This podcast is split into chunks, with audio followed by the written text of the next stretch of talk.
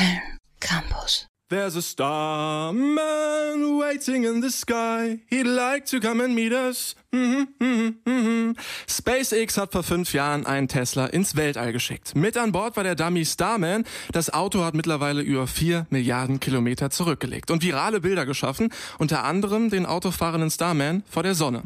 Ich zeige euch, warum dieser Tag mehr war als ein Marketing-Gag von Geschäftsführer Elon Musk. Folgt mir also ins All am 6. Februar 2018. Köln Campus. Zurückgespult. Wir befinden uns in dem Kennedy Space Center der NASA in Florida.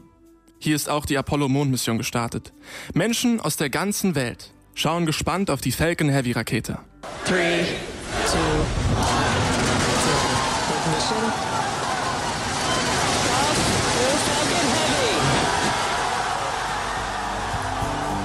27 Triebwerke schießen die 70 Meter hohe Rakete in den Weltraum. Diese Schubstärke ist nur von zwei Raketen übertroffen. Aber diese beiden fliegen schon seit Jahrzehnten nicht mehr. Ein entscheidender Bestandteil des Erfolgs liegt in den drei modifizierten Falcon 9 Raketen.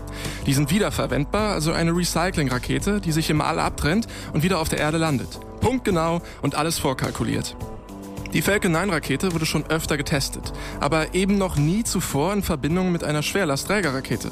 Anstelle eines Teslas könnte so auch ein Satellit in die Umlaufbahn transportiert werden. Oder eben auch Menschen. Für den ersten Testflug wollte das Unternehmen aber keine teuren Satelliten verwenden oder gar Astronautinnen. Das Risiko zu scheitern war nämlich ziemlich hoch. Kurz vor dem Start wurde von dem Unternehmen eine 50 zu 50 Chance erwartet.